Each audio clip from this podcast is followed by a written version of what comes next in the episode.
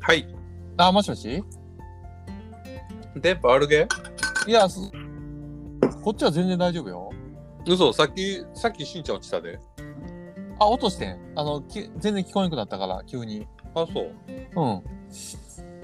Wi-Fi 環境ですけど。ああ、そうか。うん。なんか繋いだとかではないないね。なんかたまになるよね、これ。うん。う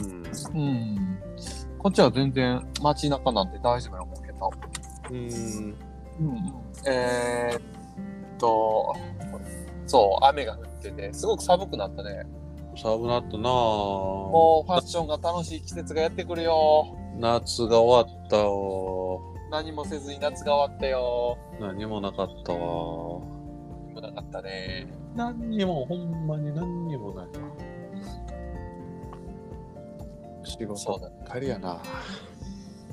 なんかこの前のラジオ聞いてたら、割と赤裸々に喋ってるなと思って。この間何喋ったっけ昔の、えー、と恋愛感情とあはかははははは。うん、いや面白かったあれも、うん。うあんまり考えへんもんな、もうそういうこん、と。そうねもう考えないね全然だからあの時考えて、ああこんなんやったなって思いながらそう。いや、そういやね、うんええっとね、俺、完全に忘れてた記憶がこの間思い出されたことがあって、ほうほうほえっと、地下鉄の階段をずっと降りていってたら、ううんうんすごくなんか、えっと、雨漏りがしてて、うんうん水が臭かったのよね。はあ、はあはああはーなんか水が古なってる匂いやなとか思いながら、あ、なんかそこに青いテントみたいなあーで水がなんかあの溜めてあってうんなんか下敷いてあってあい養生シートみたいなんでうんうんうんあってでおーこんなアナログなことしてんねやと思いながら横通って行ってたらすごい懐かしい匂いがしてうんうわ懐かしいこれ何の匂いやっけなと思ってずっと考えててんうん実家やねん実家のどっかの匂いやねんでこうんうんうんれこれ何の匂いやろうと思ってずーっと考えててうんうん思い出して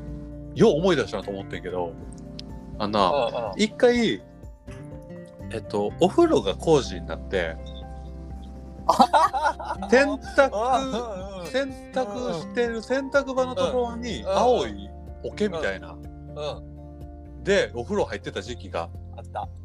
多分あったんよねあったあったでその時の匂いやないようんうんうんうんなるそほどれそれを思い出してさうーわようこれ結びついたなと思って完全にその記憶なくてあほんま忘れたんや全くなくてでそうかその匂いとともにその時のその、あのーうんうんお確かそう青い桶やったなとかそう外側は青くて中は金よねああなるほどうん思い出してさうんうわナッツと思ってそれとともにうんもう一個思い出したんが、青いバケツみたいなくっそでかい入れ物なかったうちに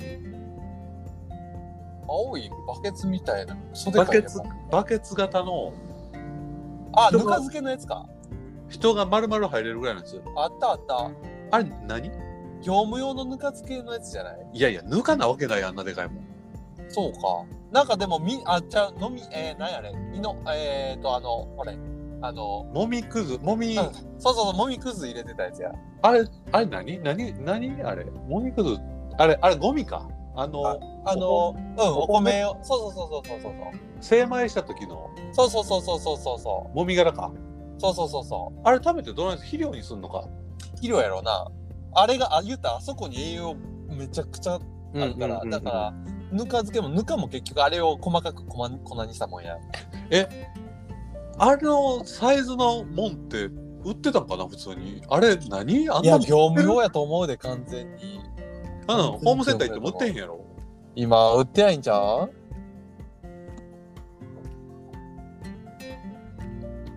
なんかあーなんか今すごい懐かしいの俺も思い出したわ何あの事務所でまだあれ木工の作業してる時にうん。粉がいっぱい溜まる場所があって木くずあれが木のし木の木あくずのが木削る機械の下そやうそうそう機械の下めで細かいこうめちゃめちゃ柔らかいめっちゃくちゃ柔らかいやつ綿綿みたいな木そうのそ粉うそうそうがそうそうそうあれあれでよう遊んでたなぁ飛んでたなああれ目に入るんだよなそう危ない危ないよ危ないいよなあれあのお角でよう遊んで当時さたうん2回あったっけあ2回あったよ2回ってないっけ2回ほらあの基本的にはさこう1階からのさあの穴が開いとってチェーンおろ降りてて奥の方にでそこにいろんな材料が置いてあって、工務店のあああああうん、木材が置いてあったんかそうそう木材とか機械とかがいろいろ置いてあってうんじゃあ2階は資材置き場やったんかそうそうそうそうそうえあのあそこのさ子供の頃にクリスマス会みたいなのしてたあのなんかバーカウンターのあるあの部うん屋、うんうんあれはうんあのあっちのフロアとはまた別のタイミングでできてるよなあれ前もともとあったんあっちのフロアとあ全然違うタイミングうん前前からあったそれはまたそのもここ工房工房っていうかその工務店木材とかがまだ置いてあった頃からそうそうあったあったんやそうそうそうそうそう。まあ言ったらお父さんがあそこ事務所に使うって言った時に作ったんやと思うで、友達とかが呼んだりとか、だからお風呂も一緒にあったし、あったね寝る部屋もあって、そうそうそう。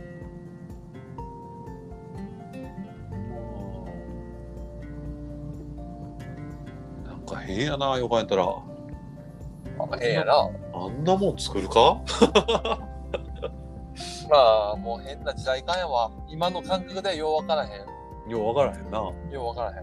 ん。でもな、いろんなお客さんとか家行っとったらな、うんわっけわからんちぐはぐの、こう、バランス感覚のないもんがようあるで。そっかようある庭だけやったら豪華とかなうん家全然ちょぼいのに庭やったら豪華みたいなとかうん庭な庭はまあまあまあそっちにお金使いたい人もいるやろなそらもう見えやんなうん外からの見えやなうんなんで畳の縁側と畳の部屋だけで豪華なしつらやけどもう後ろ千枚千枚みたいなあと部屋ないやんみたいな、もう基本だから外に人に見せるところだけ綺麗にしてるそうそううそうそうそうそうそうやなうんまあよく言えばおもてなしの精神なんやろうけどいやーまあねうんまあでも村の意識まあそうねうん村、そうやねう本来それは家なんやからさ自分らの住環境を一番に考えるのが普通当たり前やとは思うんだけど、んうんう昔はそうじゃないよね家の作り見てたら、んそう、うん今今の家でもさこう、うん建て売りとかやったらさ畳の部屋がリビングの横に当たり前にあって間仕切られてるみたいな、俺が前作った家もそうやったけどさ、うんうんうん今考えたら全然いらんのよね和室があんなんやそうそうそうそう和そ室うなななんかお客さん来た時に喋ったりとかなんかするよって思ってたけど玄関で喋れたね、そうや玄な関に机と椅子があったねそういうラ,、ライトな喋りうんうんうんでもうちょっと親しい人はもうリビングでええやん、そうねうん、広いリビングがあったら別にそれでよくって、うんなんかねやっぱり価値観が全然こう移り変わっていく過程の中で日本もまだやっと最近そういうね自分らししたい個人主義みたいなところがうん若い子には入ってきてるなとは思うけど、うんあそう選挙もそうやけどさうんこう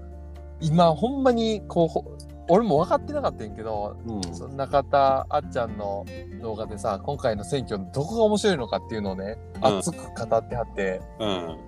それ見てあそういうことなんやと思ってんけどうんこう岸田さんになるかうん河野さんになるかが、うんこんな大きな分かれ目なんやっていうう、ん世代世代交代も、うんうんうんうんもし河野さんになったらもう言ったら安倍さん麻そ生さうさんんの時代のが完時全代に終わりやんな。完全に終わる。で、逆に言ったら、あうとん岸田さんともう一人になったら、もう一度麻生さんは多分、あ、じゃあ安倍さんはもう一度総理になって、おそらくそう今やろうな。の、うん、時代がまだまだ続くっていう。うんえー、そんな天下分け目の大戦なんていう。うんうんで、言ったら河野さんだったら、うん。うん小泉さんだったり、落合陽一さんだったり、あの夫人がずわーって力を持つっていう。あ落合陽一落合さんがもう今裏でもうすごいのよ話がこう河野さん今回のウィークリーをあニュースピックスのあれ入ってるいや入ってないやってないか、うんこの前のゲストがえっ、と河野さんやね、うんうんほんうでん。今回のが IT 担当大臣とその副事務総監みたいな人うんやってんけど、との話とかしててもうん。もうめちゃくちゃ入ってんねんかそこに。なるほどな。がっつり入ってて、で、まあ、小泉さんともめちゃくちゃ仲いいし、友達みたいな感じやし。なんかこねれ、堤さんはどっちかっていうと、うんあの安倍さん側じゃないのあ、いや、もう無所属やろ、今。派閥で言ったら。でもあっちん仲いいよなあそこらへん仲良く見せてるんじゃないのそうなんかな、うんでも菅さんはもう師弟関係みたいな感じやんえーっとね、菅さん、菅さんは、えーっと、菅さんは、えーっと、派閥どこやったっけ細田派じゃない細田派多分細田派や細田派やったっけなろ違うっけえー、そうやったっけなうん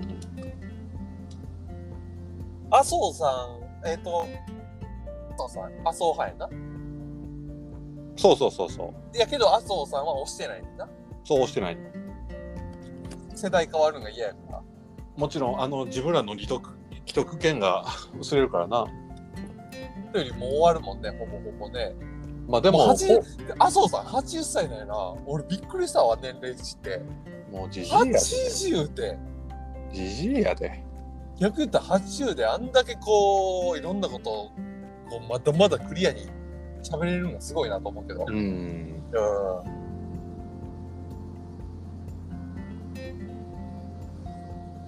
すごいわ。いやでももう普通にさうん。あの昔からその派閥ごとにその選挙のさ席の取り合いしてる感じが気色悪かったからさ、うんうん。今回の選挙は見てて気持ちいいなうなんか若い若手の議員がさ完全にそれを嫌ってるやんかんうん。あの感じがねもう世代交代感がもう今回の選挙ガンガン出てるからだって今回の選挙うん。で世代交代できんかったら日本結構ほんまに違うやんかからのうん。めちゃくちゃ変わると思う。ほんまに。めちゃくちゃ変わると思いやー俺の望んでるその政治の世界が多分近いもんになるんやろうなって気がする河野さん勝ったらう。な河野さん買ったらね。うんうん。河野さん買ったらね、ほんまに革命的な。うんで、ほんまに、ほんまにいい国になっていきそうな気うがする。んうん。そうね。俺らのか肌感覚に近い近い政治って感じやなあの人はもうごまだ53歳えまだそんな若いのうん。あそう俺50代後半ぐらいになってるんやと思ってた確か53やったんちゃうかな。53やったかな。うん。53若いやったな気がする若い若い。え安倍さんが60半ばぐらいやなそうやな。67やったかな。あもうもうそんな言ってんのか確かにそんなんやった気がするな。んあなたもじゃあ若いな見た目な。うんいうんや喋り達者やあ、しゃなべりな、達者。まあでも67なんて、まだまだよ。まあそうやなうん。まだまだ。だから俺ら、多分75とかまで普通に仕事してるんじゃないいやそういう時代やろうなそういう時代だと思う。そういう時代だと思うね。多分逆に50とかで退いたりしたら60で目ふけまくってるやろうなと思うああ、吹けまくってるやろな。うんいやほんまにハゲ散らかしてふけ散らかしてうん。だって、 うちの支店長もさ、53なんやけうど、ん若いもん。あそう若い若い。もうどどんどんどんどんこれから、えー、これで50代っていう人がばっかりになっていくんじゃいないやーやろうなうはんつらつとしたパキッとスーツ着こなすような50代がいっぱい いいる世の中になるんやろういなや、絶対なるよ。だって俺らもうすぐ40やで。そうやな40ちゃうやん、どう考えても。 40ちゃうな40じゃない。え30そこそこやろ、まだまだ。多分40になった誕生日にそう思うやろうなまだ思う30そこそこに見えるなと思うやろし、感覚的にもまだまだ若いやろ。うな若いなうん。やめてやめてって感じや、40なんて。そうね恐れ多いよね40歳恐れ多い、恐れ多い。 まだまだ軽く、まだまだフットワール軽くいきたいもんね。そうだねまだまだ学んでいきたいし。うんいやもうなんかほんまに最近全く違う仕事したい欲があるわああ、俺も、俺もよ。完全にくら替えするような仕事をうんしたいわまあでもね職種を変えるか業態業種を変えるかどっちかにせんと両方変えるとやっぱりさすがにまあ厳しいねからねうんさすがに厳しいからねこうどっちゃんと片足ずついかんと両足ぴょんってやるとさすがにちょっと危ないと思うよこの年で、そりゃそうだわねうんうんまあまあ最終的に両足か進めるにしてもどっちかずつうんどっちかずつねやらんと、うんなんかなもう全く違うところで全く違う環境で働きたいなうんそうだねこの間さそれを思い出したのはすごいあのうちの社長と喧嘩してさああそうなんあのワクチン打つなって言ってきはってああああああ俺さそのワクチンを打たへんって言ってる人に対して別にさ何も思わへんねんけうんどうんうん、あの人はワクチン打つっていう人に対してすげえ思うところがあるみたいでうんうんうんお前もそそんなアホなんかみたいな感じなんよ。ああそーうんなんかねちょっとこいこんな人と一緒に働きたくないわぐらいううんのことを言うからうんうんうんうんでうちの父親と基本的に似てんのよなんかそのものの考え方というあかあああその取り込まれ方というかうんうんうん陰謀論みたいなの大好きやしさいやーちょっとよそのあの世代ってなんだよなもう嫌いやねんもうほんまに嫌いやねんうん嫌い気色悪いねんうんもう結構今嫌悪感が強くて社長に対するうんうんうんうんいやもう父親とダブらしてんのがもうほんま一番の理由やないけどうんうんうんもうでももう嫌いやからそれもこればっかりもう仕方がないのよもうんうんうんうんうすげえ嫌でさ最近ほんまに嫌でそれがうんもうなんか 5G が人体にどうやらとかさうんもうなんかケンタッキーの骨なんか足3本あるらしいぞみたいな さ小学校の時聞いたことあるような都市伝説みたいなのを平気でなんか「あれやばいもう食うなよ」とかさ「あれへー面白いよ」みたいなのを平気で言ってきてさ怖いないや、ちょっと、それに関してはもうなんか適当に受け流してんねんけど、うんうんうんワクチン打つなに関しては、もう自分の考えを打ってこう対立するしかないやんか。うんもうだから普通に、し社長の言ってはる、そのソース間違ってますよとか、うんうんあの、さっきそう言わはったけど、そんな事実はないですよとか、うんうんうんうんもうそれ否定するしかないやんか。うんうんでも、否定して、で、僕はこう、こんな、こういうことやから、こうこういう理由で打とうと思ってるんですよっていう自分の考えを言って、で、それを非難されたら、もう、さ、もうどうしようもないから、 うんうんもう嫌悪感しかないからさ、うんうん言う押し付けてくなよっていうふうんううんに、しかも言ってることがアホやから、ほんどうなったんそれ喧嘩ってでそこはもう、笑いば、なんか笑い話にした、うんうんうんうん、なんか、もう、いやー、でもやってらんないですねとか、そういうちょっとアホアホみたいな。うんで流すというか受け流すというかごまかしごまかしうんみたいな感じをうんいやちょっとなしんどい わあの分断ってこうやこうこう分かりやすく分断っていうものがやっぱり押し付けてくる人がいると分断されるな嫌でももうね、白と黒がはっきりしてる人は、やっぱどうそうなるよね。いやどうしてもね。白と黒がはっきりしててもいいと思うけど押し付けられるとなうん。い別や、でも、そう、そういうことやん。だって、これはこうやねん。正義があったり、悪がしっかりあると、絶対に分断は起きるやん。それは。うんうえでもさこのワクチンの考え方なんて別に人それぞれでええやんそれはえ、うんいいやんかそれで、俺別にさいろんな情報を得て社長がそうやって打たへんって言ってるっていうのは知ってたしん。うん。それに対してそうだ何,、ね何も思わへんで別にそうだね。うん俺はいろんな情報を得た上で打つっていう結論そうだねなって。ていや、そう。まさしく、まさしく。うん情報をどう解釈したかやんか自分がそうだね。うんなんか、その、なんやろな、あれなんでそんなこと言ってはるんかわからへんけど。まあ、その、ネットの情報、テレビの情報が一切信じられへんっていう状態になって、全部嘘に聞こえるんだよね、多分ね。テレビの情報がね。また情報操作されてるって思うんやと思うね。いや、テレビの情報に関しては多分そうやろな。うん。全部情報操作されてるっていう洗脳がに入ってしまうと、うん。もう、どんどんどんどん、こう、テレビの言えば言うほど、やばい、やばい、もうこん、もうやばい、やばいって、うわ、こんなに売ってる人いっぱいいる、やばい、やばい、近くの人だけでもってなってしまうやろな。でもさ、視聴者、あ回数視聴回数1000回ぐらいの YouTube 動画とかを信じてんねんね。うん。俺、この間見せられた動画びっくりしたもん。あ、そえぐかったもん。う。あ、そもうだって、普通に都市伝説扱う動画やもん。う。あ、そそう。う。エビデンスないの。いや、エビデンスが完全に YouTube のそのうさんくさい人らの動画を、これを見てくださいやん。ええだからな、その、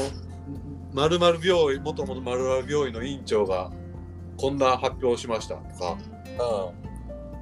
うん。わほんまにそのワクチンを打つことに打って、で、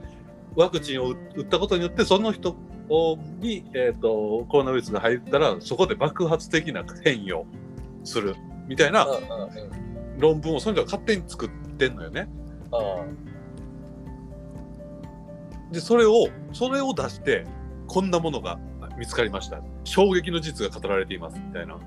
しかしこれは今表に出てきていませんなぜだと思いますかみたいな動画やああ、なるほどね。そこに嘘は一つもないけど、もう全てを拡大悪い方に解釈してこれも悪い方に解釈してこれも悪い方に解釈全部拡大解釈で完全に悪に振り切ってるみたいなうん。ような動画やったからようこんなもん信じらんなと思って。うん。うん、でさ俺はそれソースをさ探してそのなんとか病院のなんとか院長うん。でそれに対する否定のソースも探してお社長送ってこれ読んどいてくださいっつってうん。送ってもうもう無視やでそれもええ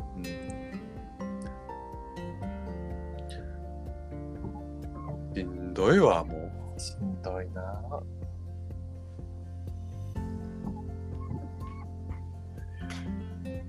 その、なんやろ。そう、歴史をさ、う、うん、そういう、これまでもいっぱいあったわけやんか、そういう病院であったり、ウイルスであったり、っていう戦い、人類とのウイルスとか菌との戦いの歴史をさ、まあこういろんなテレビでもやったやろうし、うんいろんな人がこう本でも書いてる話やし、うんで、実際に人がいっぱい死んでるわけだよね、今回もそうやけど。うん人が死んでるからそれを防ごうとするのは当たり前の行為で、うん人類としてうんでそれでワクチンができたわけようんだから基本的にね、まあ、大前提のうんまず見た時にさうん基本的にワクチンは打つべきやね対局を見見た時にねうんうん大前提の話でうんただそこにどんなリスクがあるのかっていううんリスクっていうのをテレビがじゃあ情報規制して何かしてるよとうんいうことがあるのかどうかっていうことはあると思うね。そこの、してるかしてないかとか、そこの事実ってなんなんやっていうのを調べる権利はもちろん国民にあるし、うんうん、それを自分で解釈するのは自由やと思うけど、うん大前提をさこれ見てくださいみたいなその、うんまるでワクチンなそれそれこそそのそれで商売しようとしてるなんとかでっていう、そこの視点ってさもっと非、大前提を見失ってるやん。だってそいやそこをなうんその捉え方をしてる人のうん見見方で見ても、あのーいやワクチンが殺人うん殺人ワクチンやって言われてんのよね、うんそっちの人らの中では。うんでそれをすることに遺伝子が組み替えられて、うんえー、とこのあと大量に人が死ぬと。うんうんでそこで命が分けられると。うんでこれはおあの大いになるリセットなんやと人が増えすぎてしまったから人がここで選別をされるためのんまあ今回そのための病原菌がばばらまかれてでそれに対してワクチンというもので人の命が振りにかけられたんやと。うんうんっていうことをコンコンとうん言われるのよ。うんうん じゃあ誰がって う。いやその話信じたとしてじゃあ誰がやってんのそれっていう。うんうんあなたはじゃあどどこからその情報を得てどの情報を信じたんですかっていう、どうやったらそれを納得できたんですかっていうのが、う俺理解できんくてさ、うんうんうんどうやってそんな難しいことを理解できたんやろうってその 今日理解すること難しすぎるやんそれを、うんうんなるほどっていうことって難しすぎるやんほほぼほぼ無の証明やんかもうそんなもんないものをないないものを信じてるわけやからうんうんうんうんこの世にだから幽霊を完全に信じきったと一緒なんやうんどうやってそれを信じ切ったんだろうっていうのがな俺理解できなくてもうなんかそのあ言ってあることへのどうやったらこの人の目を覚ませることができるんやろっていううん糸口がもう全くないのよね。まあ洗脳やからな。いやー不思議やわー、うん一瞬にして洗脳されてるもん。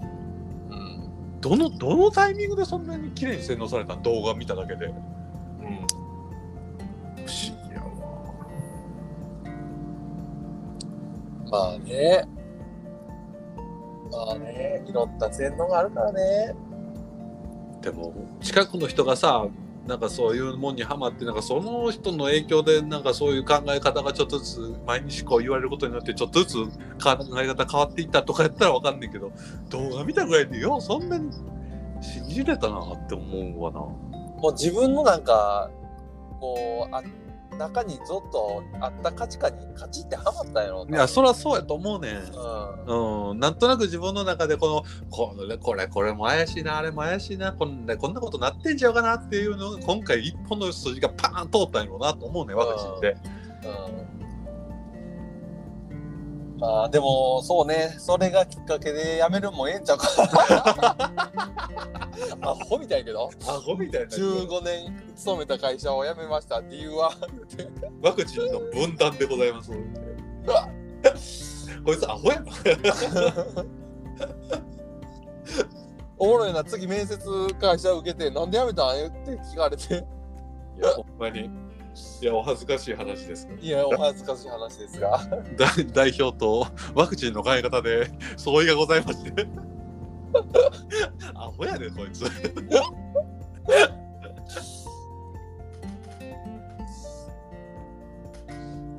まあやりたいことあんのもし仕事変わる言うてもうーん。いや、なんか、なんやろな。なんかもっとな、身近に人が喜んでるのを見たいなって思うな。あそれは仕事をしててすごいいいよただ仕事のあり方として考えるとエンドユーザーさんに近づくっていうのはお金を稼ぎにくくなるってことまやあねんな間違いなくだからその自分が近くでその喜んでる顔見たいっていうことは貧乏になるなって思うの今よりちょっとうんうんうんお金稼ぎにくくなるなって思うからだからそういうところを許容せんとダメやなでもお金なんか別にまあいいかと思えばいいしうんうん、田舎に住んだら今の今より全然裕福に暮らせるやろうし、うんうん、なんかその辺の今価値なんかあれやなバランスが今までずっと保ててたのがなんか急にバランスが崩れたような感じが、そう、うんん、しててうんうんうんって感じやな、そっかうん、かと思えばかと思えばうんうん今前前から話してるけどビジュアル系の音楽にすごくハマっててうんうんうんそっちの価値観はがっつり戻りつつある。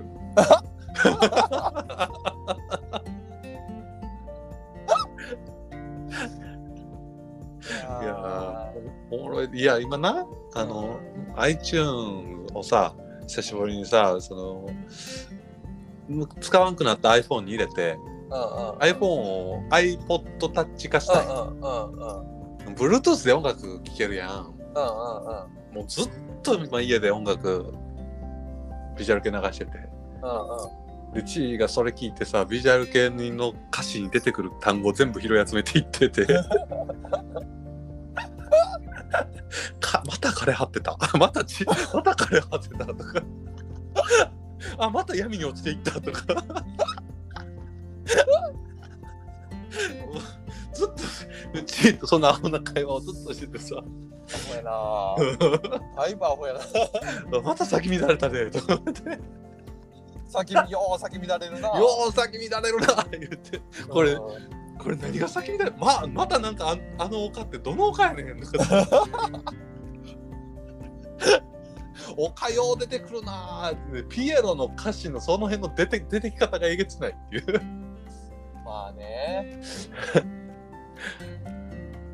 そう箱庭も好きやしな、エデンとか箱庭好きやしな、こお木漏れ日も好きやでぼれび好きやな。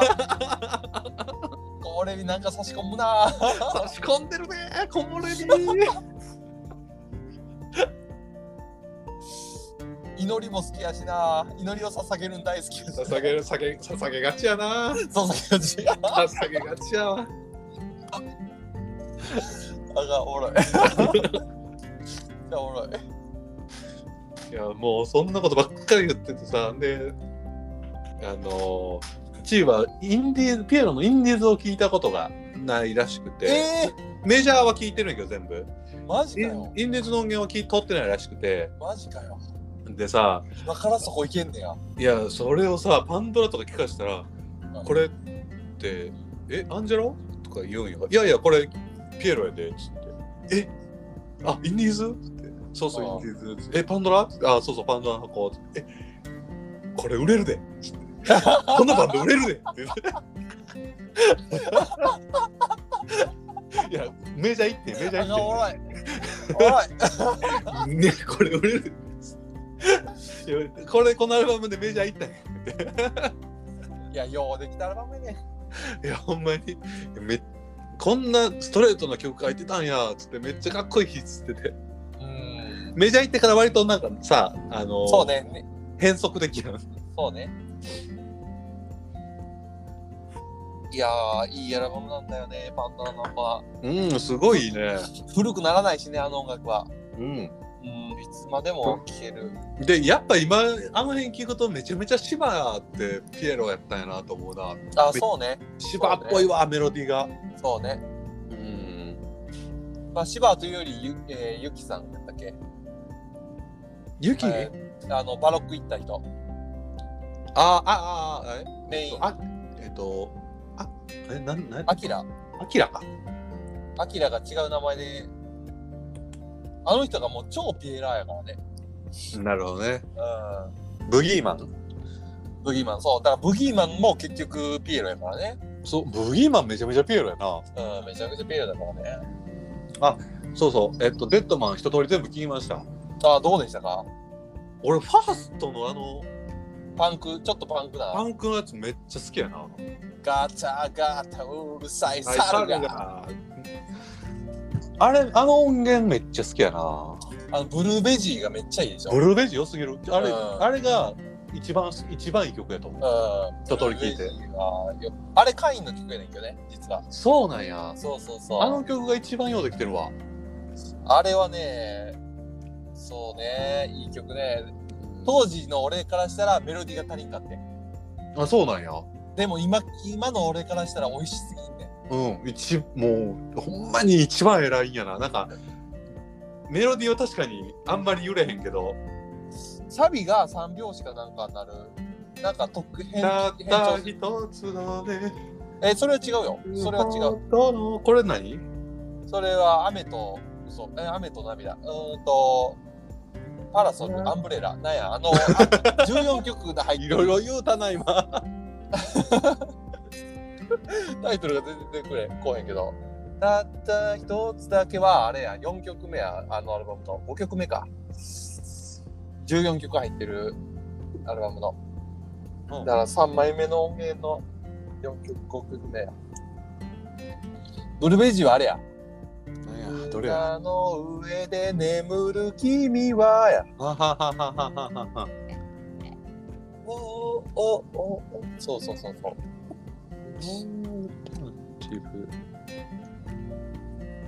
そう、ノールタナティブか。の、5、6曲目の、なんかそんなタイトルは、銀のパラソルそだう銀のパラソルや。銀のパラソルは、多分な、俺、頭から全部歌えると思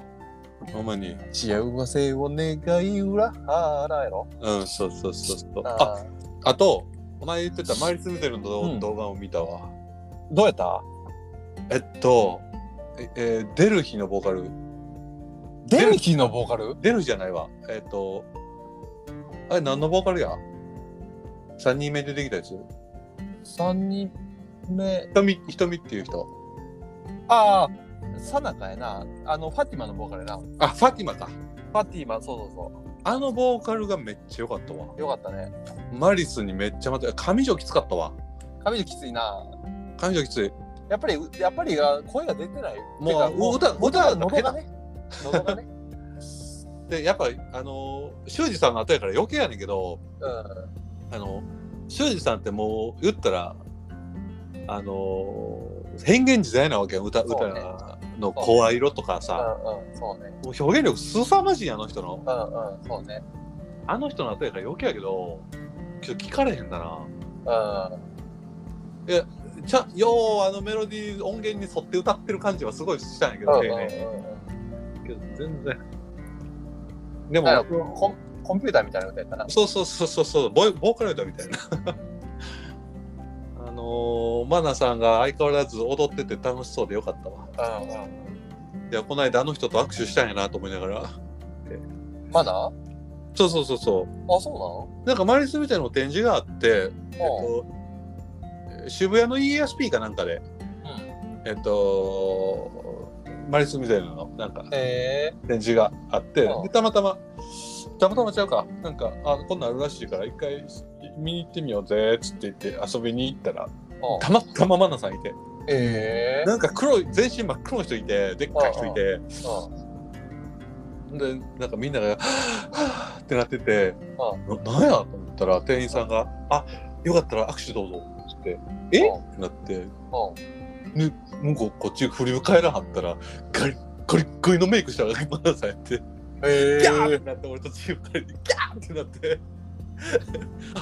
あははははずずっと聞いてましたずもう超テンパって超テンパっただってもうあ二次元の人やん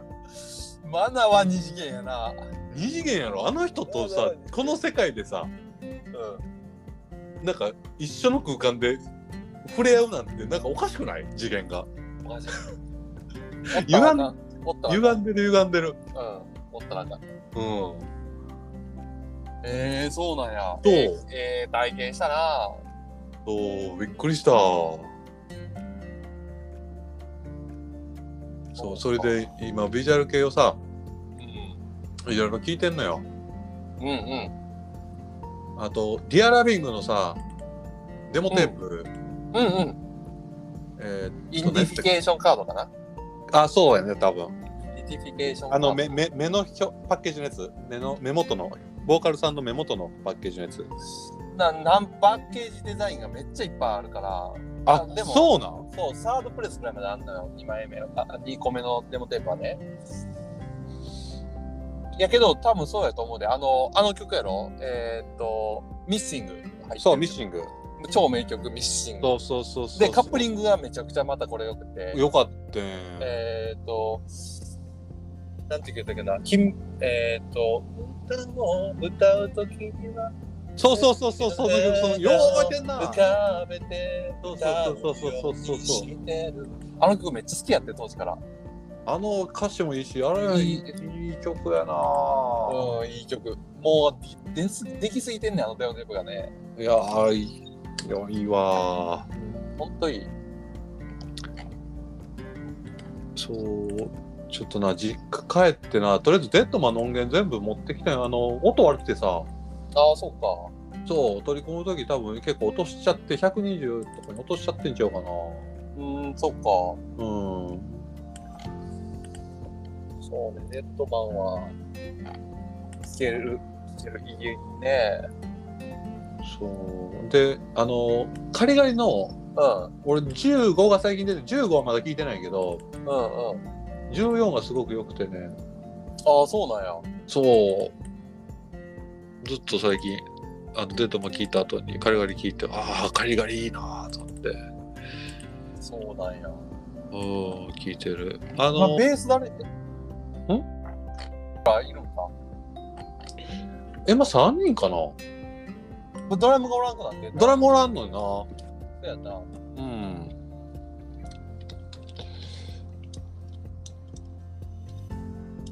なんかあれやでやっぱり当時好きやったバンドは今聴いてもかっこいいなああそうね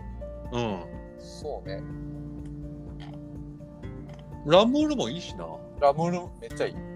あめちゃくちゃいい。よく、なんであんな声高かったやろ。なああれの人も変わったメロディーラインやなと思ああっ、確かに。て引き出し不不思議やわビジュアル系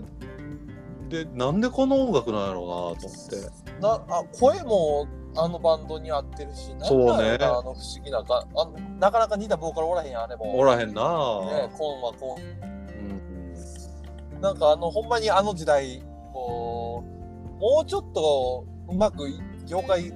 てほしかったよね。ディラン・グレイからラムールが行ってさ。そうねそのままデッドマンとかかげろうとうんうんうんかうんまで全部押し出されていってほしかったよね。言ってほしかったねちゃんと売れてほしかったね正直ねえももうちょっと音楽業界も違う混沌としたもっと面白いものになってたやろうにねそうやなでアニこんなにこう低レベルなんかアニソンがさ強すぎてさうんうんうんああそこにもうちょっとそういうそうなね陰微な匂いというかさが入ってくれたらねもうちょっとクリエイティブな そうね曲作りをしてほしいなそうねそのアートの感性がなさすぎてさなさすぎる構築い感やほんまにがありそうすぎて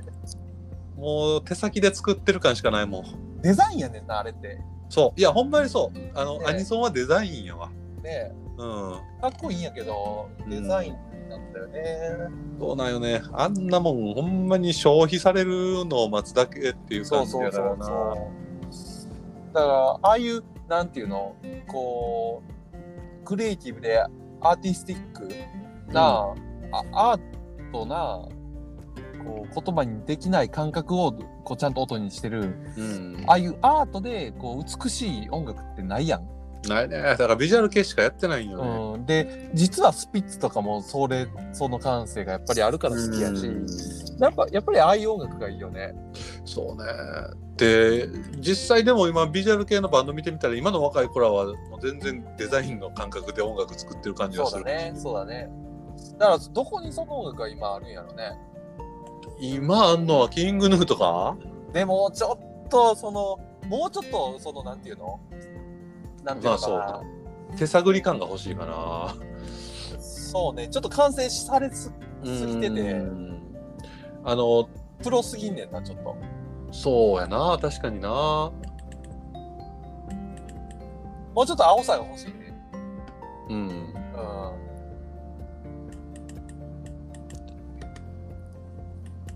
なかなかないよねないね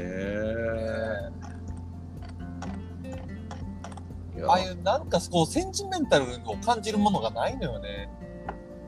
ああそうかもな音楽に最近そういやそういう切なさの表現みたいなのもないかもね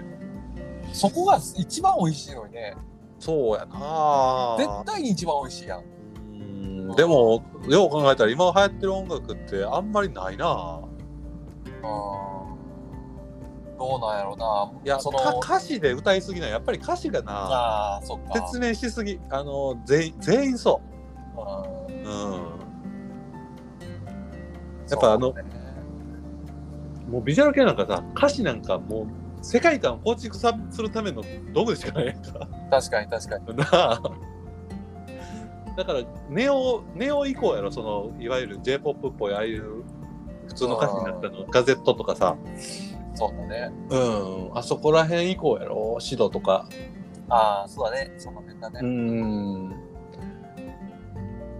あシドなんか得意なはずなんだけどね。あのシュラっていうバンドシュラシュラ。うんうん。あれやんあれのアルバムって聞いたことあるああ、いや、13曲入りのやつがあった気がするけど、いや13曲入りじゃないなえっあとほんまミニア8曲か9 8曲入りとかそんなんかな俺持ってた音源3曲入りのシングルやってんけどそれえー、聞よいかてったなけいどとな思うわ。このアルバムがすごい良くてえあー、のダメ人間とかしか出てこない。あのさえっとえっとえっと真央さんってうん。曲書いてるっけ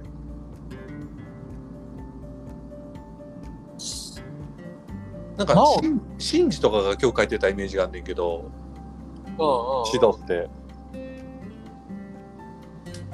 シドのメインソングライタあ、ーちょっと待って、ちょっと待って。俺ごめん。あの、漢字の方の修羅。SHULLA の方の、あ違う違う違う違そうっちの修羅がシドの来方てたわ。シドの方ね。修羅は、まあ、さんはか曲書いてないんちゃうかな。書いてないんかいや書いてないんちゃうかな。あのえっとシュラのメロディーがすごくいいのよえでシドに通じるのよー、えだからそれが不思議でー、うん。あれなんでこんなにシドっぽいんやろうっていう真央さんも曲書けへんと思ってるなそうやんなうん。いや俺も曲書いてるイメージは全くないから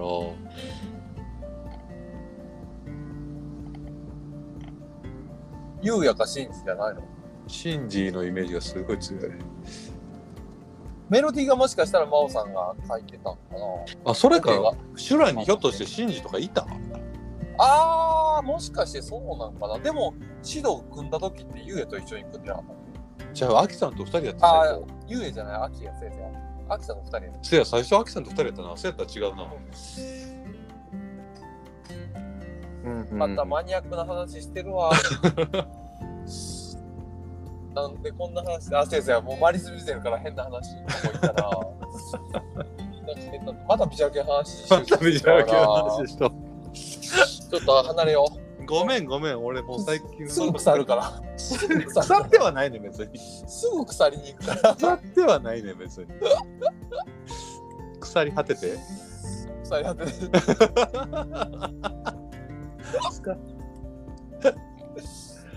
あ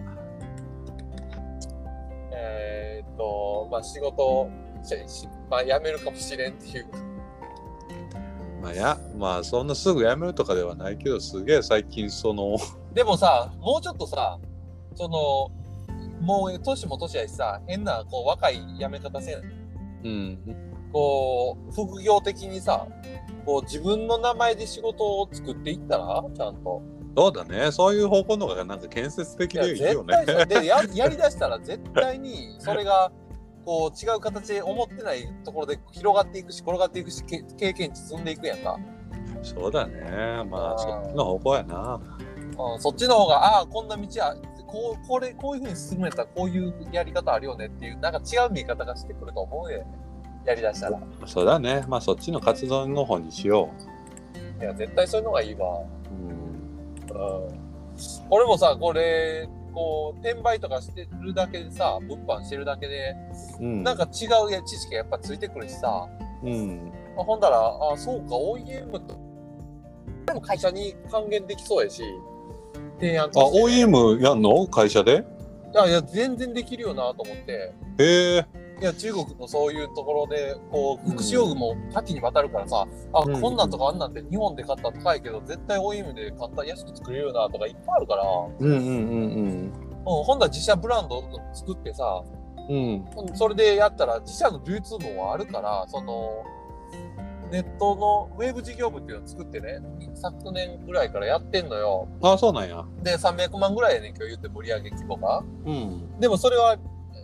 全然利益が言っても10%とかも取れへんから、うん。広告打たんくても。うんうん。でも楽天で、でもそこ、それこそ一応お客さんがリピーターがちょっとずつついてきてる状態やから、そこに自社製品流せたら強いよなと思って強いよな、うんり利益率上げていかんとなそうやったらそうそうそうそうそうだからち利益率多分自社やったら4050普通に取れるから取れ取れる今度は売上型そこで300万とかプラスで作れたらさそうね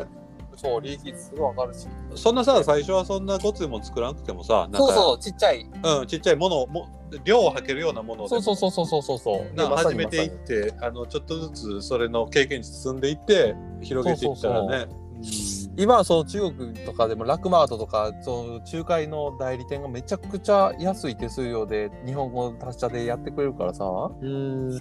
そうこんなんでええやんと思ってうんうんうんだからそれ自分のその自社ブランドじゃないけど自分のプライベートでもあれこんなん作ってほしいって言ったらじゃあできるよなと思ってうんなんかそんなんもやってみたいなって今思っててとりあえず今は軍資金作るところやけどうんやりたいことがいこう見えてきてねうんうんそれはそれで面白いしそうねままたたなんかうん、うん全くその今まで目を向けてないところにペッてし新しい世界見つけて目を向けると楽しいよねなんかねそうでやっぱりさこういいわゆるこう一般的なやり方では自分の性に合わへんのよ。うん自分でこうカスタマイズしたいというか自分俺はこっちの方が肌に合うっていう方がやっぱりうまくいくね。うんうん、とこうみんながやってるやり方やってもそれは得意な人がいるやんか、うんうんうん、時間いっぱいかけれたりお金いっぱいかけれる人が勝つやり方やから、そそうじゃなくて自分に合うやり方でややったあやっぱりこれどこにもややり方としては誰もやってないけどうんやっぱりこうや自分が考えてこれやったらできるやろって思ったらやっぱりうまくいくことが割と多いしやっぱそういうのの方が楽しいねんだなそうだね自分が考えてやるっていう方が。うんうんでやっぱりビジネスってず基本的にそういうところにチャンスがあるから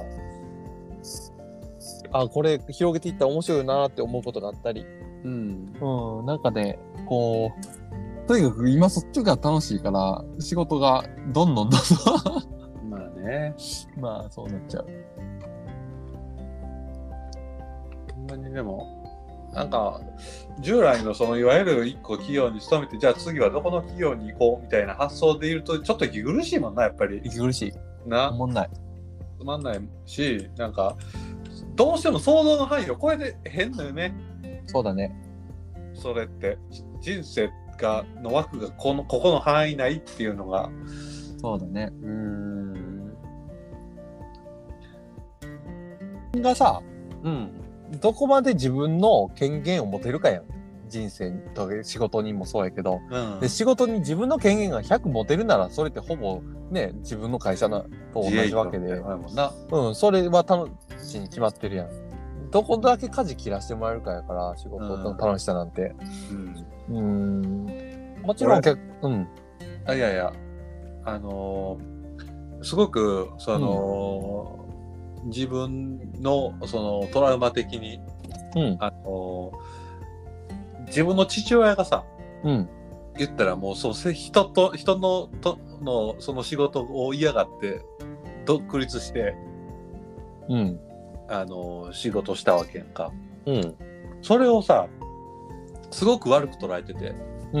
ん。うん。別にそれ自体は別に悪いことじゃないんやけど、うん。そのあの人を見てるとその社会うにん合わへんから、そこから逃げたように見えちゃうのああの今のあの人の人間性を見てるとね。ああ、そうか。うん、うん。だから人と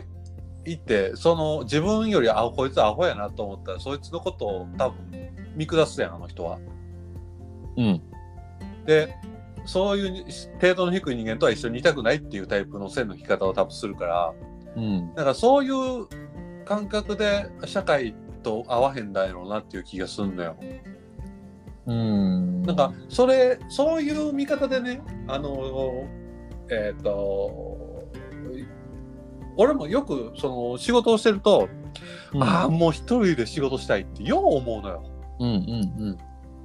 もう煩わしくて仕方がないその周りの人にいろんな気遣いながらいうんうんうんいろんなことを確認して仕事をしていくことがうん。うん。もう全部自分の独断でやりたいってうん。思うことしょっちゅうあるうん。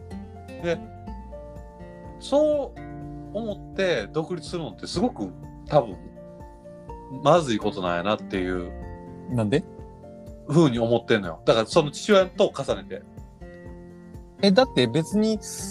その、なんやろ。お父さんが、えっ、と、仕事がうまくいいかんかったんは、時代の流れと怠慢やん。うんねえ別に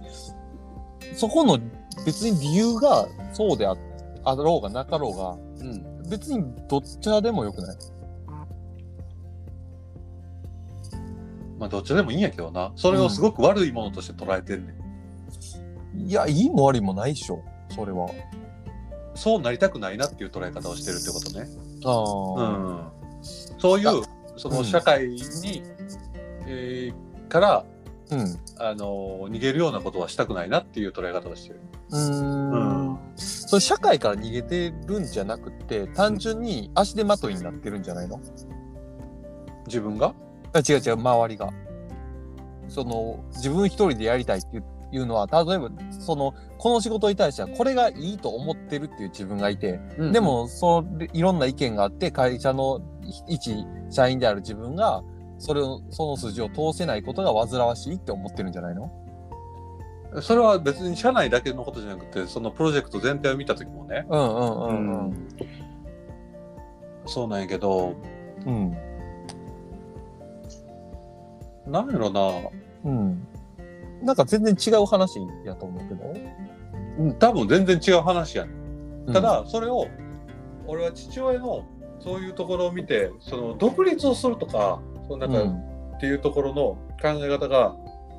どうもなんかねネガティブに捉えがちでうーん。なんでやろ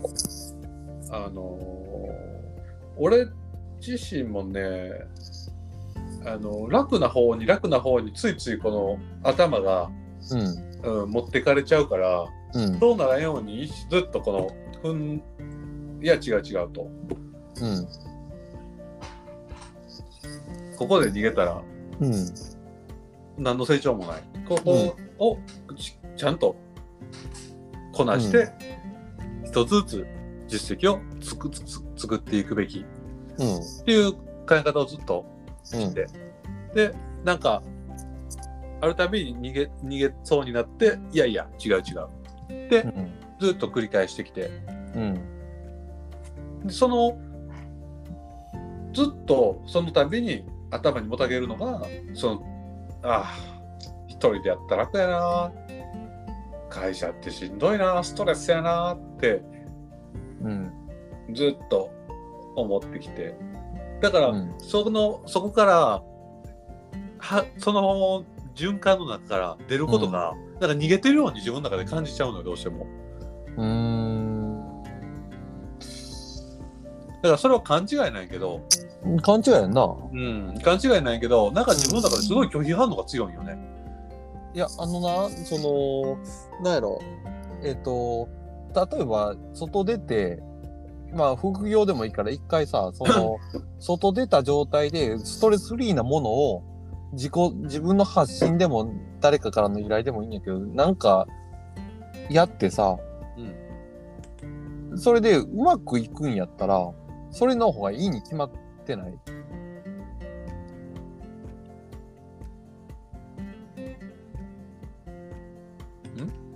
あのー、なんやろ。当たり前やけどさ、自分の人生生は、より幸せな方がいいわけや。うんより楽しい方がいいし、よりストレスがない方がいいやん。うん。もちろん。もちろんやけど。うん。で、その、逃げたらダメっていうのは自分の成長につながらないからなのか、何なのかわからないけど、その結果が全てなわけでさ、うん。うんうん、その結果のためにそその逃げたら結果的に悪い方向に行くんやったらそれは逃げたらあかんよもちろんね、うん。うん当たり前の話やけどうん。やけどそう自分でやってそんなけそれは別にプライベートでああその自分の会社の一員であろうが自分の仕事一人の仕事であろうが逃げへんやん、うん。悪い方向に行くんやったらうん。関係ないやんそれうん。うんそのじゅ会社であろうがそれは独立してようがうん。うん。うん、だから全然か、なんか全然関係ない話してないいや、なんか全然捉えられ方が多分違うな。んなんやろその、えっと、今言ってたんで、うん。えっと、こうずっとこう、言ったら自分が楽な方行くがあかんから、うんうんでもその楽な方がさ、間違った道なんやったらあかんやん。うん。うんうんうん。うん。だけど、そうじゃなかったら、ええやん、楽な方行ったって。うんうんうんねその結果がどその楽なんでそのストイックにそうなってるのかが分からへんねんけどうん。あ、もちろんクオリティを求めるからってことやで。あうんうんうん。でももちそろんそれの、あのー、戦わんでいいところうんは、まあ、戦わへんけど、うんもうより良くするためには戦わなあかんよ。うん妥協したらあかんよ。うんうんうんうんしんどいやん。うんうんうんうんあ戦うのはそそういうことね、うあんあはあはあはあそれがなあその独立とかして自分の一人でやるんやったら関係ないよねっていう関係ないやん、自分うでやるんうんあそういうことねしんどいのよ。うんうんうんなんか、でもそれは、そこを諦めたらもうやってる意味ないやん。そうねなあ。言ったらそれがやりがいでもあるわけやし、でもそれが一番しんどいというか、うんうんうん結局まあ、これもないもんねだりだと思うんやで、独立してやったらさ、なんかあんまりその、やりきったようなさ、うん実感も得られへんやろうし、えー、そうかなそうやと思う、俺多分。まうん。あ、そうななんんかかいろんな人らとバチバチやりながらさなんかちょその中で生まれたもんでなんかうんあーまあまあ自分がやりきったなみたいなところがなん,、なんかあるんかな一人でやってて。っていうのは思うな。な。うんだから結局どっちにしてもないなんかないところは欠けてる部分もあるし。うん。満たされるところはあるしっていう感じなんやろうな多分一人で仕事しとったらさうん。お金ぎょうさんもらえたらうん。充実感あると思うねその仕事にうん。うん。ただいくらやりがいあっても誉れがあってもお金もらえなかったら多分あんまりな満たされるんちゃうかなと思うまあ、そうね。多分そんな気が。がするなんかう、うんあのーうんそう、安心感がないからね。多分それがね大きいと思う、あのそうーねサラリーをもらってないっていうところで、うん。うん。結局お金やんっていう自分の評価価値を決めるのはお金やんっていう、うん。うん。うん。とこになるやろうから感覚的には、だから、そうね。なんかなあと大きい会社の大きい案件の仕事したって言ってもお金が安かったら満たされへんよなっていう気がする。その一方でさ、うんその、今、仕事しとって、こんだけ大きい仕事して、もっと金欲しいわとも思わへんの。今はうん。コロナ禍やからうん。全くそういうのはない。そうか、まあ、ちゃんとサラリーもらえてるだけで、いやほんまにそううほんまにそう、ありがたいぐらいうん。あのまあ、そうやろな。 ほんまにエンタメ業界マジマジマジクソやからうんうんあの波物語とかマジ涙出たし俺波物語。あの愛知県でやった音楽フェスう知らんレなんかヒップホップのフェスん。知らん知らん。うん。あそうあの感染対策何もしてなくて酒出しも出してて、うんあの客煽りまくってみんなマスクもしてなくてみたいなえで、当然それで音音楽フェスっていうものがいろんなところで中止になってて今それの影響であ、そうなんそれあれでジブラとかハンニャとかも出てるなんてでっかいフェスやでええヒップホップの日本一でかいフェスみたいなんでマジででほんまにモッシュみたいなのしてんのよええ今やでついこの間やでこれそ波物語で検索してもえげつないから、えツイッターとか出てくる映像。う。あ、そえぐいで。それ、今もう、あこれの音楽業界に与えた影響が、まあ、どっとでかくてさ、う。当たり前やけど、うん。フジロックなんかは一生懸命やって、めちゃめちゃ感染対策して、なんとかやったけど、それでも叩かれたけど、うん。今回、このこ波物語があったせいで、自治体側が、もう音楽フェスをあんまり許さなくなっちゃって、うん。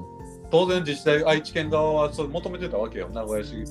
やったかな、うん。あの感染対策しっかりしろこういうガイドラインでやれやってくださいっていうのをお願いしてお互い分かりましたそういったこうしこのやり方でやりましょうっていうのは詰めてやってきたのに蓋開けてみたらもう全く守られてなかったっていう状態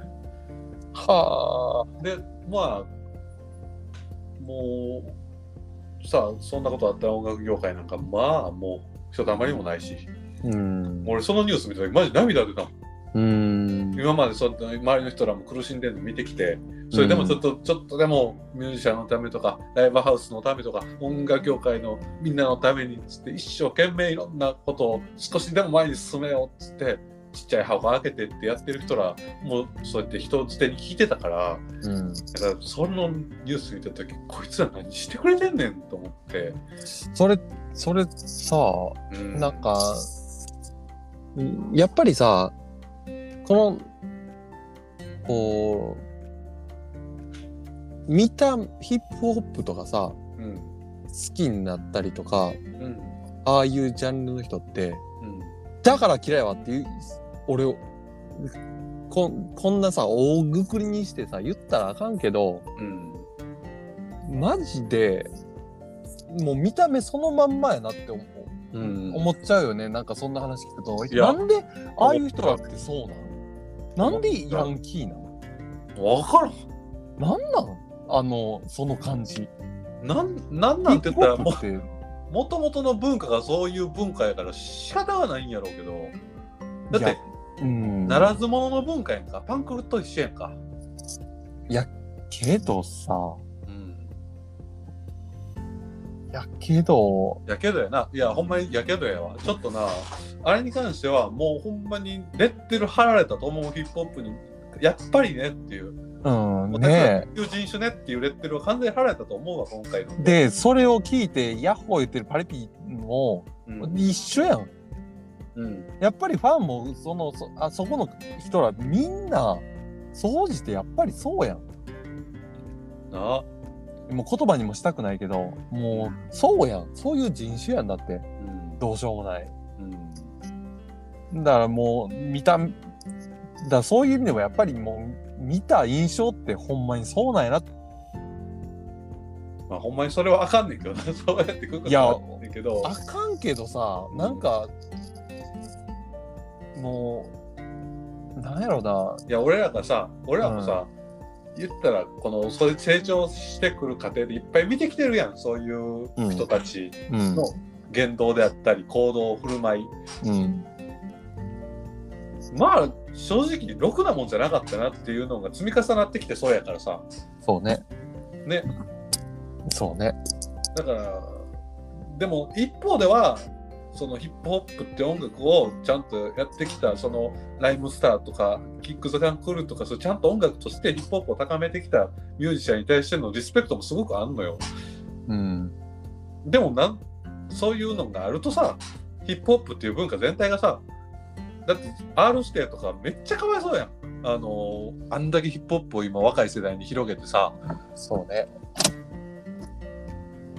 そんい一生懸命このイメージを変えるために DJ 松永とかもそうやけどさ、一生懸命イメテレビとか出てさイメージ変えていこうっつって悪い人らばっかりじゃないっつっていいやつもいっぱいいんねやって言ってテレビで言ったりさしてラジオで言ったりさだからそうやってヒップホップの文化向上みたいなとこ一生懸命そうやって誤解を解くようなことをしてきたのにあの一撃でさも完う全に、完全にもう一生無理やろ。もうな日本では日も本うあのイメージがっつりついちゃったやろからな。え、だから前からそう、そのイメージは、言うてあるやんか。あるあるあるけどだいぶなヒップホップっていうものもああやってモンスターダンジョンじゃないわ何だっけダンえあまあなんかさあ番組でさあのー毎週放送されるぐらい市民権を得て一般的なものになってきてんのにまだそれですかっていうのははあもうほんまに残念で仕方がないわ。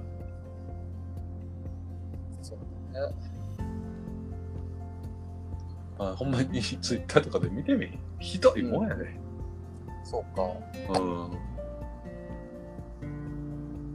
いやはや、いやはややな。まあ、えそうか。まあ、ケイちゃんの仕事の話はもうやめとこう。 あなんかしんどいわ。もうケイちゃんの師匠の話だったらなんかしないけど、ずっと毎回しんどいわ。 ああうわ8時半やもう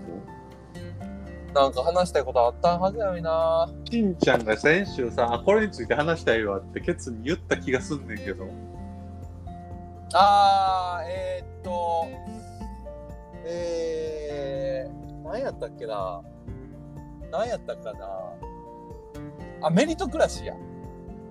何やそれいや、同じこと返すな。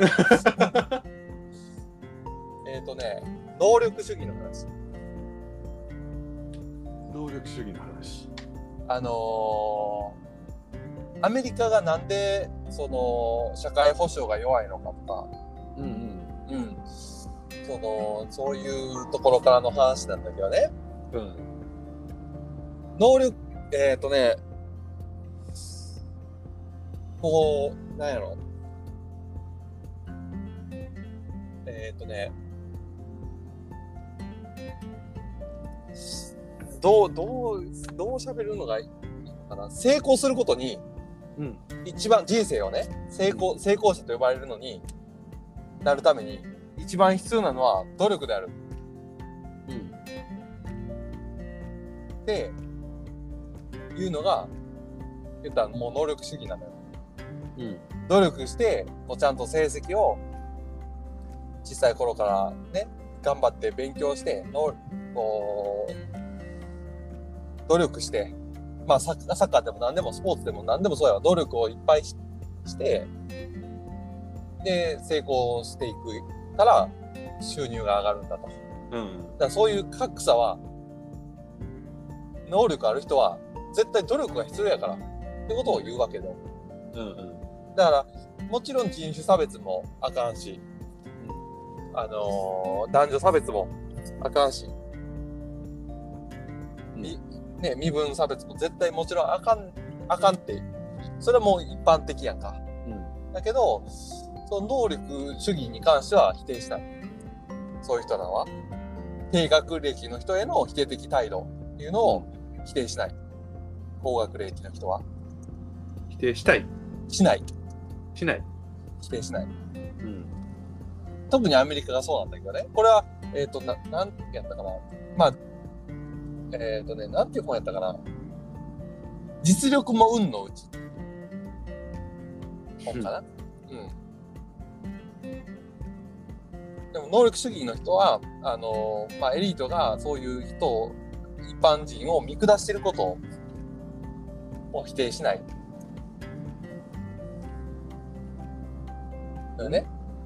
その言ったら、見下してるっていう感覚すらもないのよ。だって努力してないからっていう。うんうんうんうん。努力せえのがあかんねや。うんうんいうのが、もう言ったらアメリカの、この、言ったら成功者たちの考えなのよね。うんうんうんうん、であのー成功に一番必要なのは努力であるって考えてるのが、うえっとアメリカ人が圧倒的に多いのよ。うんでアメリカ人は70何パーセントでフランスとかはね20%とかそんなんないかくそうそうそう。で、ヨーロッパの方っていうのは基本的に、えっ、と、個人の能力は運だっていう考え方やね。へえ持って生まれたもんってこそとうそうそうそう、持ってまいたもんやそと。うん。なんで、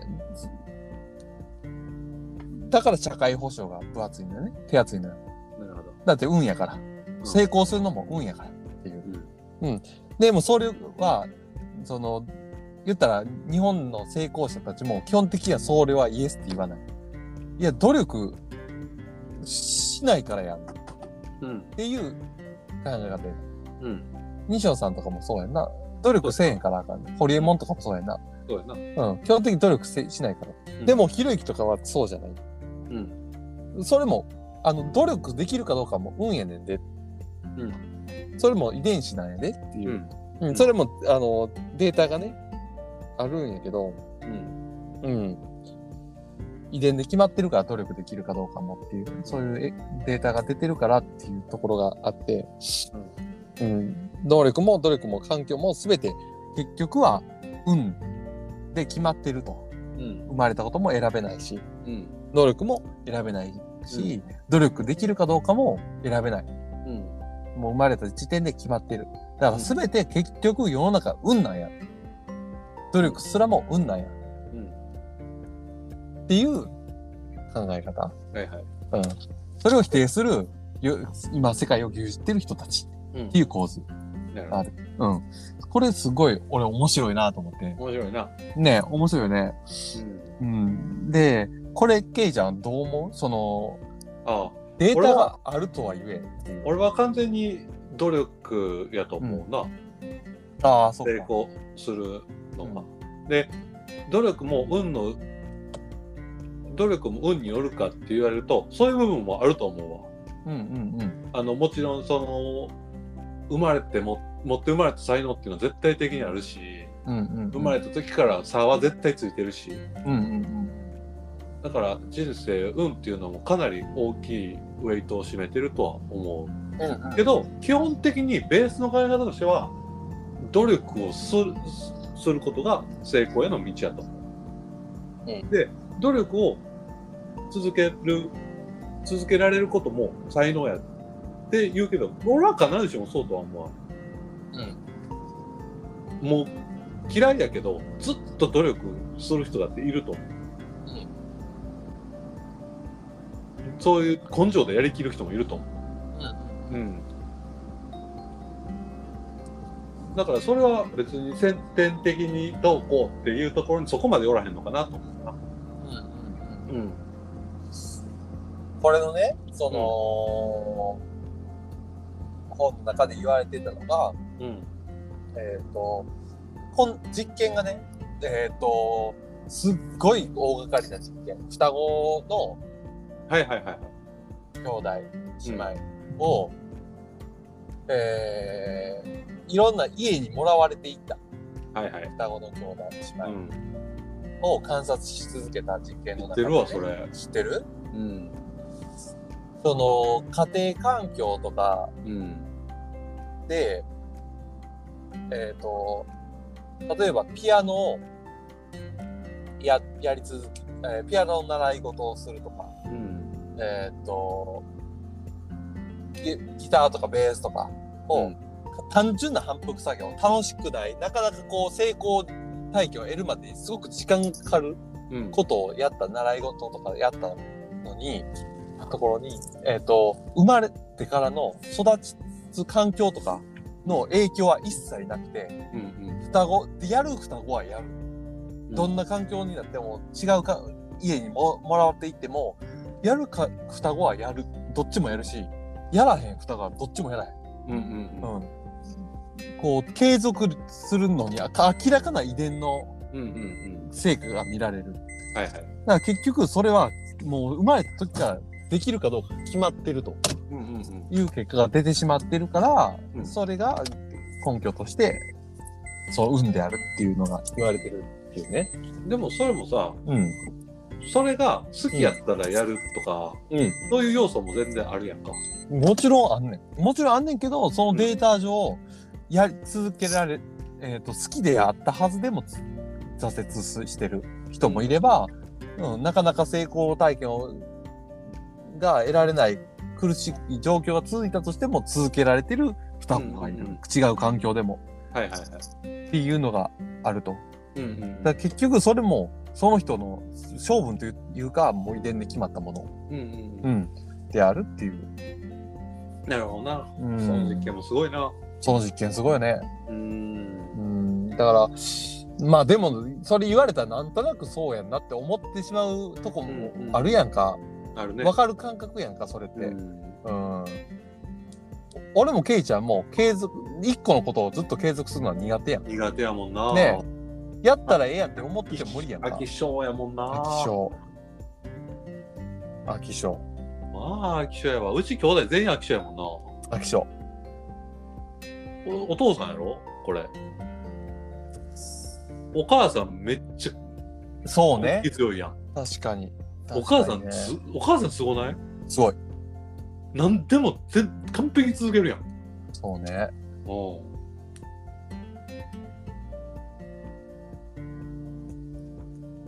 そうだね。だから、他の血はないよね。ないんよないのよ確かにね。だから、やっぱりそういう人が、やっぱり成功していくし、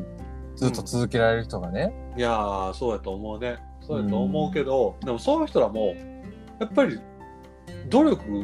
があるやん成功までにはもちろんもちろん。ねいや、だからその努力がでできるかどうかも、生まれに育って決まってるってそこが話すごく大きいよなその一番下にあるさ土台のところにさ、うん努力をできる才能があるかどうかがうん一番下のそうそうそうそうそ土う。台にあるやん、そうそうそうそう。そう。それを言われちゃうとそのうん。アメリカの人らの考え方はうん。それ否定しづらいよね。あ、いや、アメリカの人らは違うのよ。その努力が大事であるっていう考えてる人が77%なの。だからいや、せ成功するために必要なのは努力であるって答えているのが77%。あだから別にそれに対してそこにの才能があるなしっていうのは別に論じてないわけか。そうそうそうそうそう。うんむしろ、その実力主義やね超じゅ実力主義やねだからアメリカは。もうだから努力したものが成功するし、成功したものは、その、成功してない低所得の人らを見下す。うんうん、が、えー、と民主党のこうもともと民主党っていうのは低所得者の人らのうん人らの味方やったはずなんやけど今となっては大部分がそういうエリート層になってもうそういう見下した考え方が蔓延してるよねっていう感じなのねだから社会保障がすごい薄いまああの今コロナってどうやってんねやろなあの社会保障薄い国で。いやー知らない全然わかんないデおータ知らないだからヨーロッパの方は逆にその運であるっていう考え方がすごく浸透してるか努力すらも遺伝子に決まってるねだから社会保障手厚くどんな人でも豊かに暮らせる国にしようねっていう考え方やんなだかなるほどな。らけこう日本人でもねやっぱり努力そうアメリカに習ってじゃないけどそうやんかそうやな。うん、努力でき努力しないからじゃんっていういやでも俺もそう思うよな努力せえへんからやんと思っちゃうな。やけどできないのがもうそういう人たちが普通なんだっていうでも、それも思うやん。それなもんでそんなできるねんって思うやん。俺絶対できへんわって思うやん。思う思ねえ。面白くもない成功体験全然で詰めへんようなことをずっと継続でするなんて、う。うん。とてもなんじゃないけどできひんやん。できひん。ね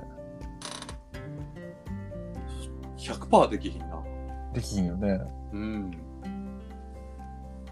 おもろないもん。面白い、そうやねん。だから面白くないもん。だから、そこの感覚がな違うねんな。いや、おもろかったらできるよ、そら。えそらそうや。そらそう。でも面白くないかっもん。たら別に成功体験なくてもできるよ。いや。俺ゲーム下手やけど、ゲーム好きやからやるもん。うん。じゃあ、ゲームなんてさ、あ、これできるようになったがめっちゃいっぱいあるやん。そういう意味ではちっちゃい成功体験がくっさいほどあるやん。例えばさ、ピアノ。うん。一曲弾けるようになるまで。どこに成功体験ある石、石小説や。その一小節をさ、両手で完璧に切るようになるまでどんだけ時間かかるそう。うん。弾けへんって。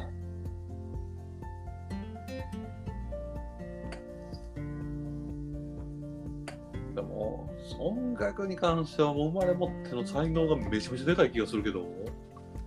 いやーだって班長とか超不器用やけどギター X 弾けるような前ひたすらずっと弾いてたって何何ねえな。年も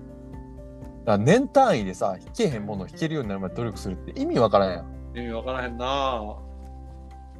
いやだからそれができる人とできひん人がもう遺伝で決まってますよって言われたらそうですかとしか言われへんからさまあね。うんだからこの能力主義ってなかなか根深い差別やからさ言ったらそれってさ、うんえっ、と、しんちゃんがうんめっちゃギター弾くの好きやとするやん。うん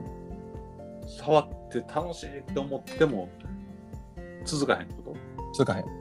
あいや違うねん触って楽しいって最初はギターただいあ弾いたら思うやんやけど、あれあれっぽ杉蔵っぽく弾けへんって思うやん杉蔵になりたいと思って憧れて最初はぎ杉蔵モデル持ったら楽しいやんと、うん、最初は楽しいやん音鳴るだけ楽しいけど弾かれへんやん全然うんほな楽しくなくなるやん挫折やんうん、うん。で、そこから杉蔵みたいになるために、ずーっとこもこう地味な練習をひたすらできるかどうか。うん、ん。ああでもそっか俺の絵の絵との付き合い方はだからそんな感じなんやなずっとうん。楽しいから描くけど楽しくなかったら描かへんもんな、うんうんうんうん。だからああれ描きたいと思った時だけ描くもんな、うんうんうんうん。だから結局その努力型ではないからや。うんうん。この快楽物質が出る時だけ書くって感じじゃないそうそうそうそうそうそねえそれはやっぱりその文脈の中であるよねう、なるほうんどなあーだからなかなかお俺らもさ結局その努力できるタイプではないからうんうんそうそういう意味で大きな成功を積むタイプのね共通してるその努力できるタイプではないやんかうんうん悲しいね悲しいそう悲しいのよ現実やなそれそうなのよ受け入れがたいわそうなのよ。だから結局俺らって努力できひんのかっていう。確かにでもこれまでとんでもない血の滲む努力ってしてきてないやん。ってないねんなそ残う。念ながらなんとなくこうな、割となんだと器用にこなせたからできてますみたいになってるけど。でもさ一応何かいや無理なことを言われた時にそれをできるようになるまではちゃんと努力するやうん。んでそれをとりあえず一番になりたいと思って結構やるやんであ飽きるやん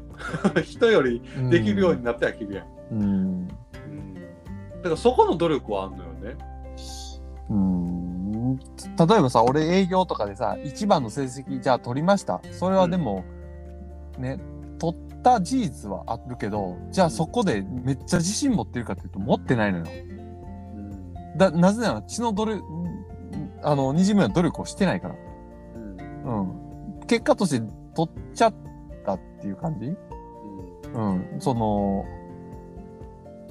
ほんまにさ、こう、神経注いで、うん本気で取り組んだことってある何かに。真剣になん、もう、ほんまにこう、なんていうの、努力っていう、いうものを積み重ねたことって。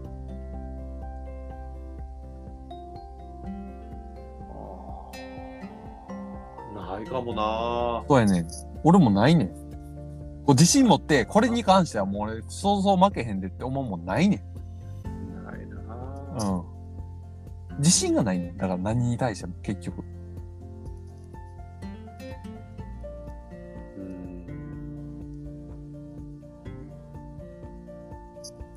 うんまあでも自信がないような人の喋り方とかではないよ立ち振る舞い方ではないよな俺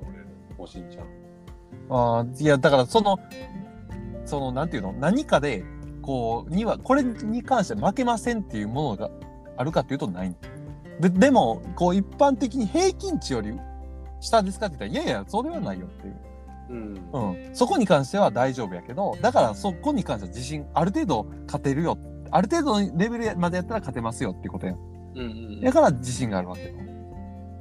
うん。だぶ大体相対的に何やっても割とできますよっていう自信があるから、うんこんな感じやけど、じゃあどれか一つでどんな努力をしてきましたかピアアピールしてください。だどんこんな人来ても負けませんかいやいや、ごめんなさいっていう。 うん。白ひ旗は常に持ってますみたいな。確かにね、うん。だからビジュアル系の知識ぐらいじゃん勘弁して よ勘弁してよほんまに勘弁 してよいやもうほんまにいや そう。うん。そうね、なかなか厳しい現実を突きつけられましたねいや、ここちょっとね、もうちょっとここに関してはは深く話したいテーマではあるんやけどね。うんうん、こう自分事だだけじゃなくて、もうちょっと社会であったりだとかに目を向けて、こう、例えば誰々はどうなんやとかもそうだし、大輔が死んだのはこれが原因なのかとか、ね。あの人が僕が抱えてた絶望っていうのは、こう何かに夢中になれへんなことなんかなとも思ったりするのよね。うん。このボーカリゼーションにも感じるもんなんやけど、こう、プロになりきれなかった部分とかね、こうなんか近いものを感じたりもするんだよ。うんうん、そういう感覚に。う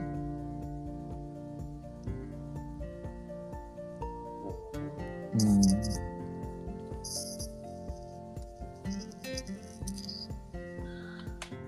俺も喋りたいことあったわ。あ、本当。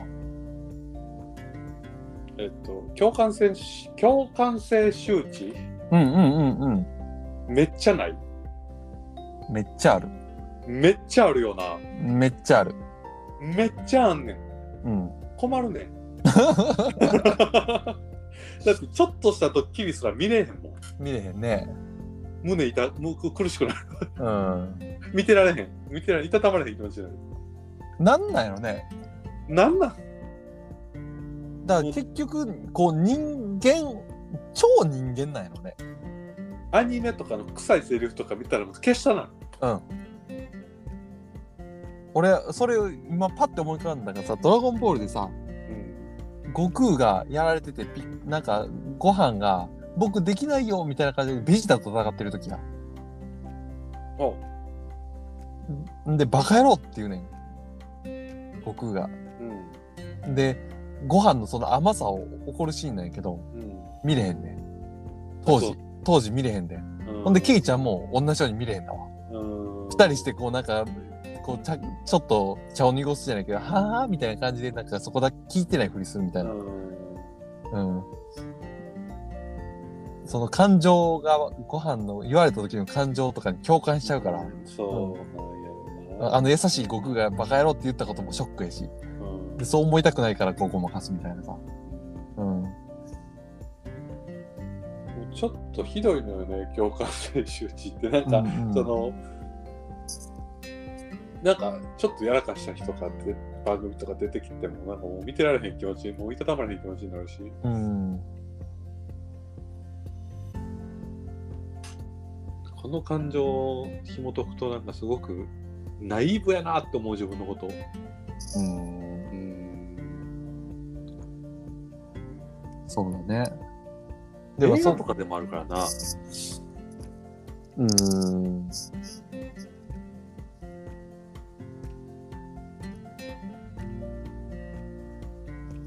まあでもその感覚があるからいこう音楽をすごい好きでいられるんやろうしな